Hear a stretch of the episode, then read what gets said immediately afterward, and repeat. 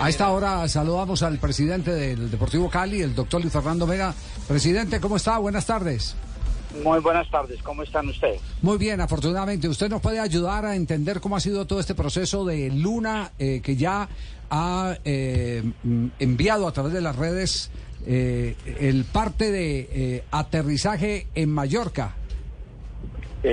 bueno, sí, se dio el negocio, la negociación de Daniel, muy contento por él, porque lo que más quiere el Cali es que su cantera salga adelante y llegue lejos.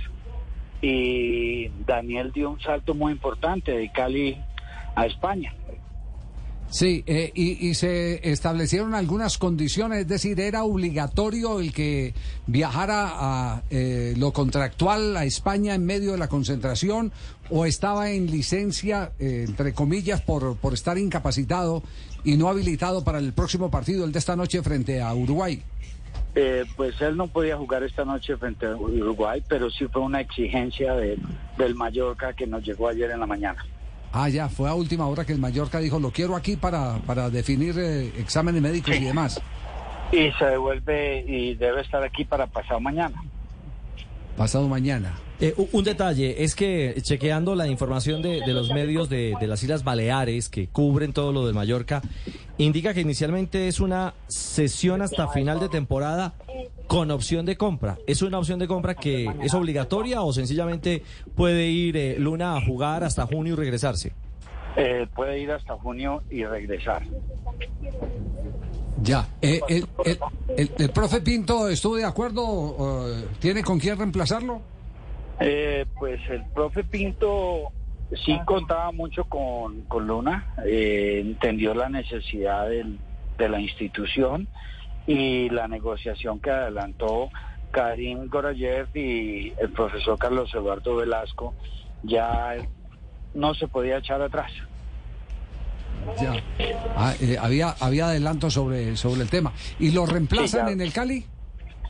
Eh, eh, sí, lo más seguro es que lo vamos a reemplazar por un canterano. Ah, canterano, es decir, se, eh, se, surten de lo que fabrican en casa. Exacto. Preocupa, preocupa la dolencia que tiene eh, pensando en el regreso y poder contar con él en el segundo juego del sudamericano o, médicamente qué cuentas hacen, qué reporte le han hecho al Deportivo Cali. no, pues lo de él fue un esquince, no fue cosa grave era cosa de una semana. Entonces estamos esperando que llegue y que pueda volver a jugar. Pieza importante para la selección Colombia, lo demostró en sus juegos y, y el profesor Cárdenas cuenta mucho con él. Ya, nos queda claro. ¿Y la salud económica del Cali cómo va, presidente? ¿A usted que le ha tocado ver las eh, verdes y las maduras? las duras y las maduras, mira, que hay muchas cosas que se están arreglando Estoy aquí en Bogotá haciendo unos acuerdos muy importantes. Sí. Eh, siempre en función del Deportivo Cali. Me toca y aquí estoy. Ah, ya. Eh, eh, ¿Tiene para dar entonces una gran noticia de, auspicio? No, no. No, todavía no. No, todavía no. no se va a dar nada, pero sí les puedo decir una cosa a toda la hinchada y a la comunidad caleña en general. En aras de nosotros de promover fortalecer la política institucional de la transparencia, la objetividad y buen gobierno como en uno de los pilares estratégicos de mi periodo como presidente de la Asociación Deportivo Cali y con el fin de salvaguardar la legalidad, la objetividad y la imparcialidad, el día de ayer, 30 de enero, eh, el día de ayer, 30 de enero, firmamos un acuerdo que se hizo en, todo el, con el comité, el cual, eh, comité ejecutivo en el cual nosotros hicimos un acuerdo trascendental, pongámoslo así, para cumplir los propósitos. En primer lugar, todos los miembros del comité ejecutivo, gerente general y jefe de área, suscribimos un acuerdo de confidencialidad institucional con lo cual damos transparencia a cualquier cualquier negociación, cualquier contratación que se haga es muy transparente.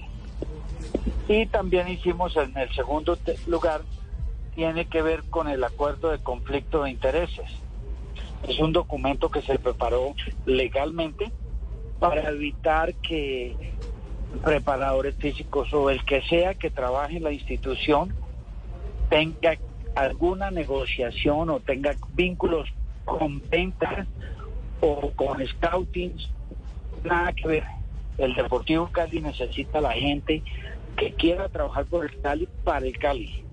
Y por eso firmamos esos dos acuerdos anoche y vamos para adelante con eso. Pues déjeme decirle una cosa, doctor Mena, lo menos que podríamos esperar de un hombre con la transparencia suya. Eh, a mí me alegra que en el Cali eh, alguien haya asumido esa posición, porque ya sabemos todo lo que se ha sufrido institucionalmente, el deterioro, la erosión al nombre del Deportivo Cali, eh, por cosas que todavía ni siquiera se han aclarado. Pero ese no es el, no es el tema. a mí personalmente me, me alegra el que alguien haya llegado a decir, mire, las cosas tienen que ser así. Y así debían ser, así debían ser. No, con el comité trabajamos mucho en eso. El que no esté de acuerdo con eh, en firmarnos esos acuerdos, los primeros en firmarlos fuimos todo el comité, la gerencia y la parte financiera. Firmamos y ahora todo el mundo tiene que firmar ese acuerdo. Es un acuerdo para blindar y proteger los intereses del Deportivo Cali. Muy bien. Doctor Mena, muchas gracias. Muy amable por eh, su información. No es muy valiosa. Bueno, muchas gracias. Muy gentil. El doctor Mena, el presidente del cuadro deportivo Cali.